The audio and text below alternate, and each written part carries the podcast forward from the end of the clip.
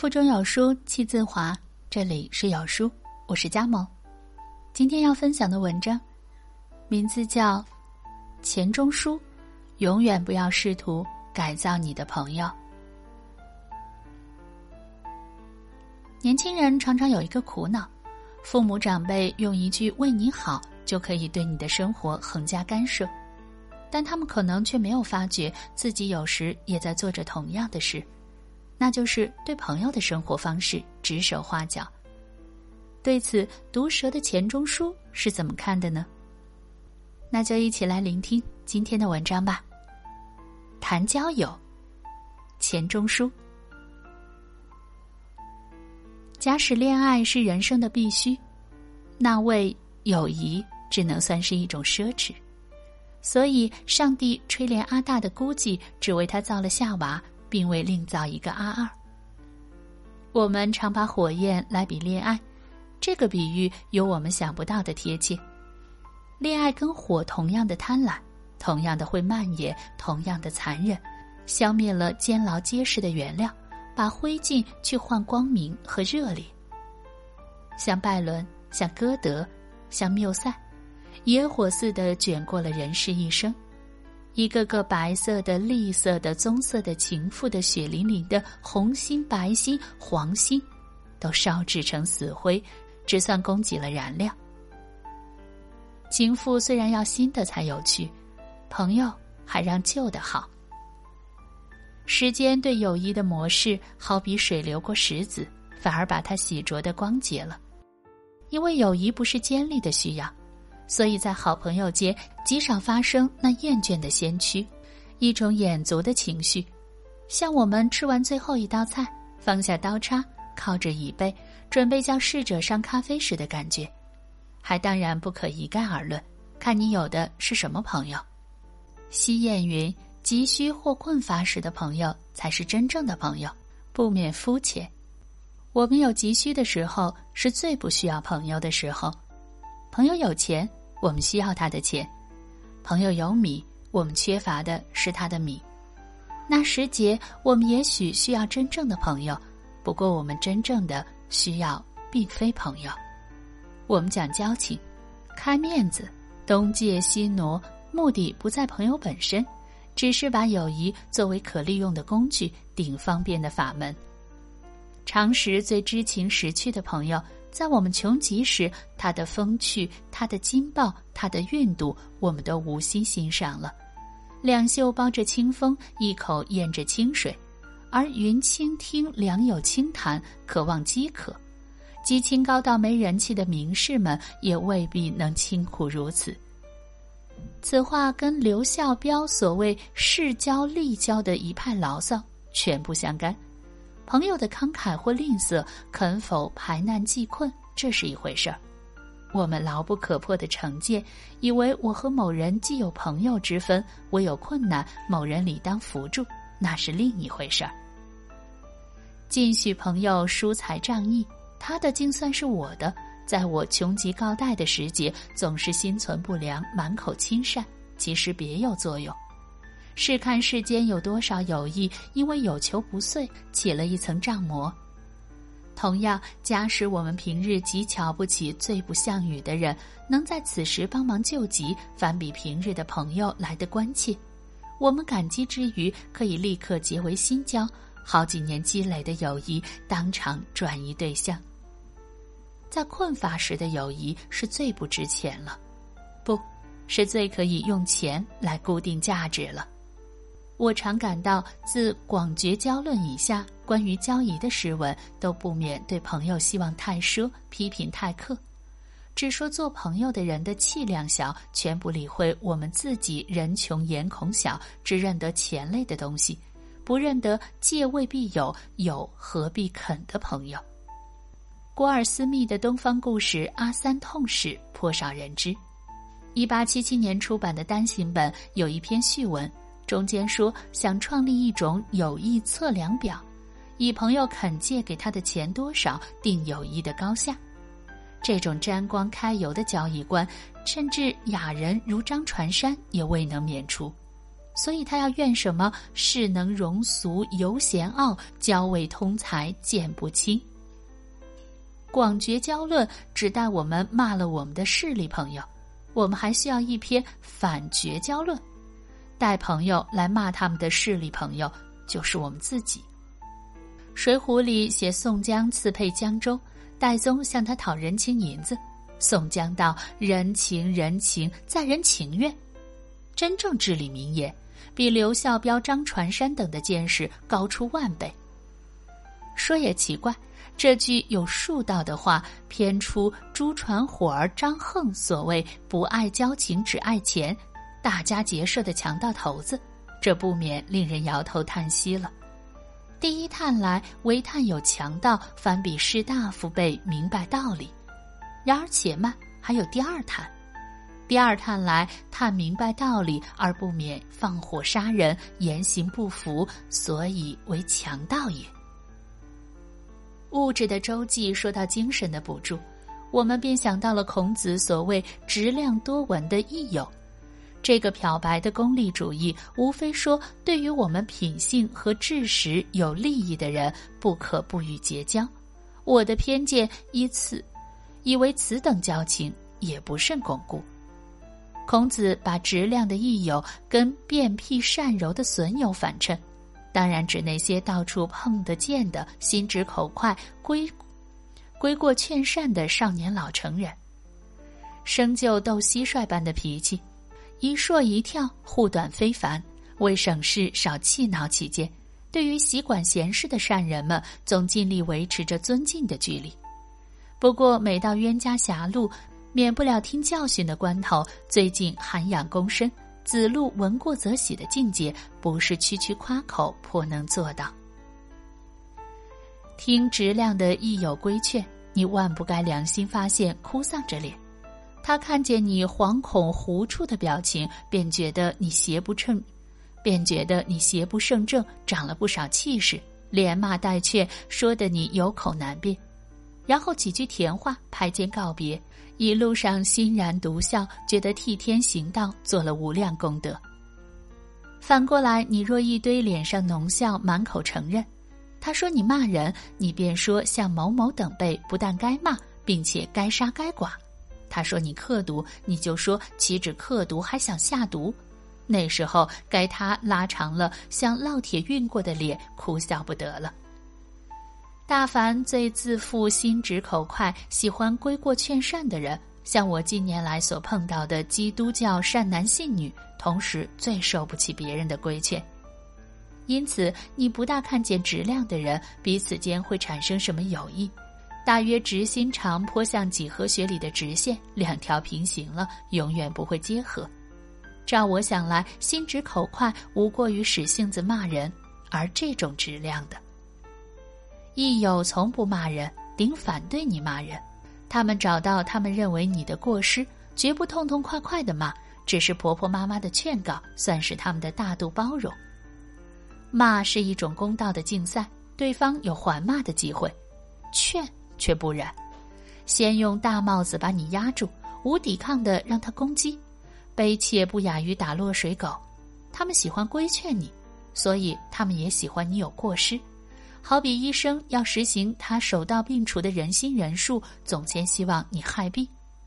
这样的居心险恶，无怪基督教为善男信女设立天堂。真的，没有比进天堂更妙的刑罚了。设想四周围都是无暇可击、无过可归的善人，此等心直口快的益友，无所失其顾忌，心痒如有臭虫叮，舌头因不用而起铁锈的苦痛。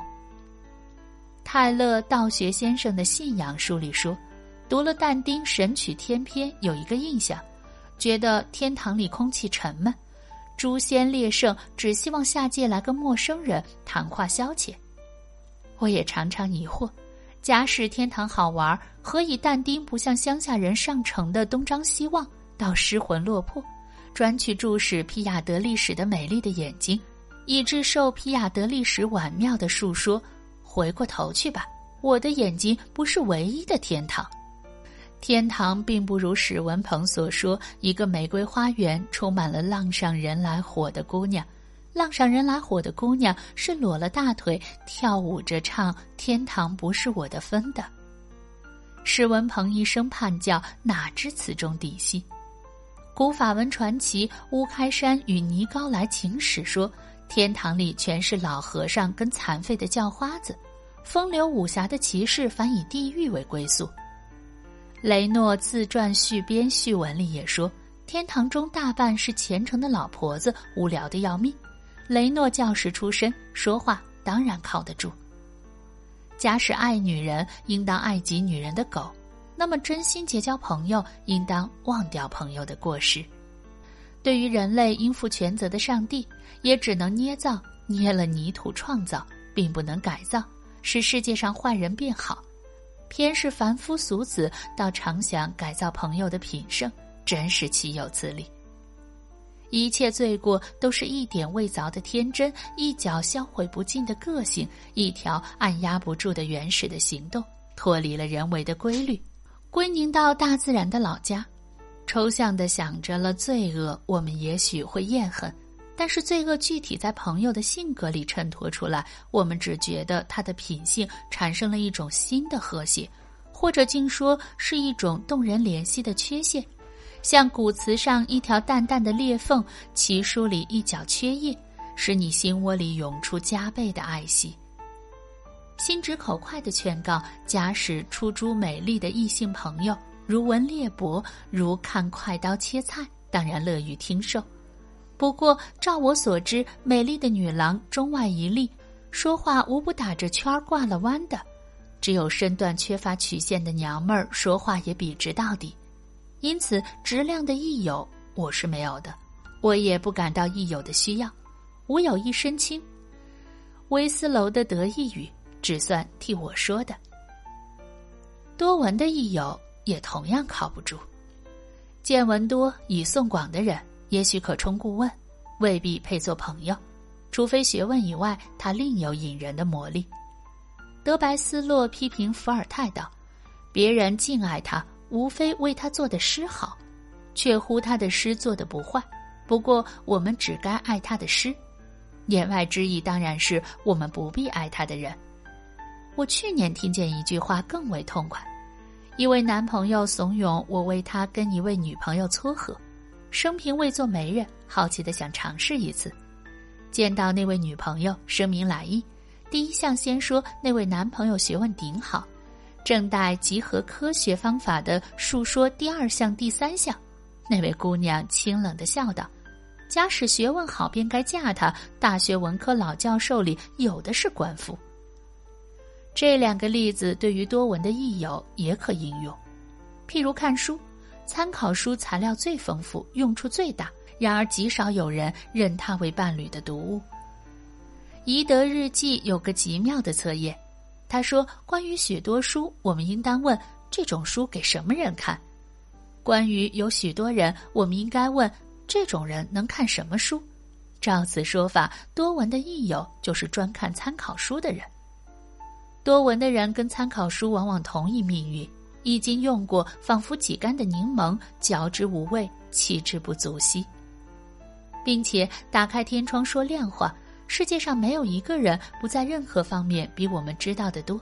假使个个要攀为朋友，哪里有这么多情感来分配？伦敦东头自告奋勇做向导的顽童，巴黎夜半领游俱乐部的瘪三。对于购物的神秘，比你的见闻来得广博。若照多闻益友的原则，寄个酒钱还够不上朋友通财之意。多闻的多，表现出数量的注重，寄送不比学问。大学问家的学问跟他的整个性情陶融为一片，不仅有丰富的数量，还添上个别的性质。每一个琐碎的事实，都在他的心血里沉浸滋养。长了神经和脉络，是你所学不会、学不到的。反过来说，一个参考书式的多闻者，无论寄送如何广博，你总能把它吸收到一干二净。学校里的一般教师，受完功课后，精神的储蓄挤缩的跟所发讲义纸一样的扁薄了。普通师生之间不常发生友谊，也是一个原因。根据多闻的原则而产出的友谊，当然随寄送的增减为涨缩，不及故可想而知。自从人工经济的科学器具发达以来，多闻之学似乎也进了一个新阶段。唐李博兼归宗禅师云：“芥子何能容迷须山？”师言：“学生胸藏万卷书，此心不过椰子大。万卷书何处住？”记得王荆公记蔡天启诗，元随缘，秋叶杂诗也有类似的说法。现在的情形可大不相同了。时髦的学者不需要用心，只需要几只抽屉、几百张白卡片，分门别类做成有隐必得的隐德，用不着头脑更去强记。但得抽屉充实，何妨心腹空虚？最初把抽屉来替代头脑。久而久之，习而具化，头脑也有点木木然，接近抽屉的质量了。我敢预言，在最近的将来，木头或阿木林等谩骂会变成学者们最尊敬的称谓。普学一个名词，将发生新鲜的意义。这并不是说朋友对你毫无益处，我不过解释，能给你身心利益的人，未必就算朋友。朋友的益处不能这样拈斤拨两的讲。真正的友谊的形成，并非由于双方有意的拉拢，带些偶然，带些不知不觉，在意识层底下，不知何年何月潜伏着一个友谊的种子。咦，看他在心里面透出了萌芽，在温暖固谧、春夜一般的潜意识中，忽然偷偷的钻进了一个外人。哦，原来就是他。真正友谊的产物，只是一种渗透了你的身心的愉快。没有这种愉快，随你如何质量多稳，也不会有友谊。接触着你真正的朋友，感觉到这种愉快，你内心的比吝残忍自然会消失，无需说教似的劝导。你没有听过穷冬深夜壁炉烟筒里呼啸着的风声吗？像把你胸怀间的郁结体贴出来，吹荡到消散。然而不留语言文字的痕迹，不受金石丝竹的束缚。百读不厌的黄山谷茶词说的最妙，恰如灯下故人万里归来对影，口不能言，心下快活自省。以交友比吃茶，可谓确当。存心要交益友的人，便不像中国古人的品茗，而颇像英国人下午的吃茶了。浓而苦的印度红茶。还要方糖牛奶，外面加面包、牛油糕点，甚至香肠、肉饼子，干的、湿的、热闹的，好比水陆道场，胡乱填满肚子完事儿。在我一知半解的几国语言里，没有比中国古语所谓“素交”更能表现出友谊的骨髓。一个“素”字，把纯洁真朴的交情的本体形容，形容尽致。素是一切颜色的基础。同时，也是一切颜色的调和，像白日包含着七色。真正的交情看起来像素淡，自有超越死生的厚谊。假使交易不淡而腻，那就是恋爱或者柏拉图式的友情了。中国古人称夫妇为逆友，也是体贴入微的俊语，外国文里找不见的。所以，真正的友谊是比精神或物质的援助更深微的关系。普伯对鲍林白洛克的称谓极有斟酌，极耐寻味。哲人、导师、朋友，我有大学时代五位最敬爱的老师，都像普伯所说，以哲人导师而更做朋友的。这五位老师以及其他三四位好朋友，全对我有说不尽的恩德。不过，我跟他们的友谊，并非由于说不尽的好处，倒是说不出的要好。孟泰尼解释他跟拉白埃蒂生死交情的话颇可借用，因为他是他，因为我是我，没有其他的话说。塑胶的“塑”字已经把这个不着色相的情意体会出来了。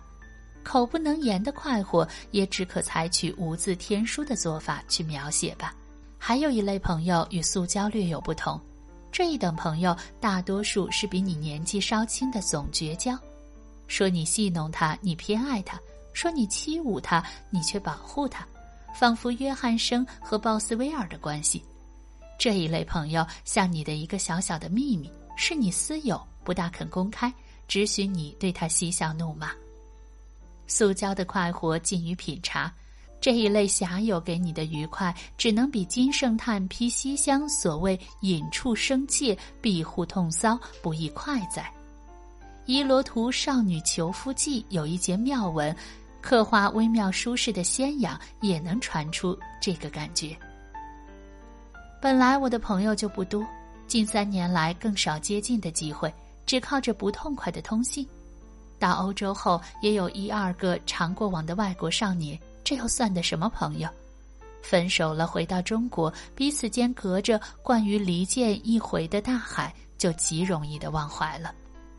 这个种族的门槛是跨不过的，在国外的友谊，在国外的恋爱，你想带回家去吗？也许是路程太远了，不方便携带这许多行李；也许是海关大严了，付不起那许多进出口税。到一二月间才来，去年落不尽的树叶又簌簌的随风打印普世的窗。像一百年前的木耳，定也在同样萧瑟的气候里感到手固有如冬夜萧萧似西落的凄凉。对于秋冬萧杀的气息，感觉顶敏锐的中国诗人，自卢照邻、高瞻，直到沈清奇、陈家书，早有一般用意的名句。金东兴的“故人笑比庭中树，一日秋风一日疏”。更觉染深了冬夜的孤寂。然而，何必替古人们伤感呢？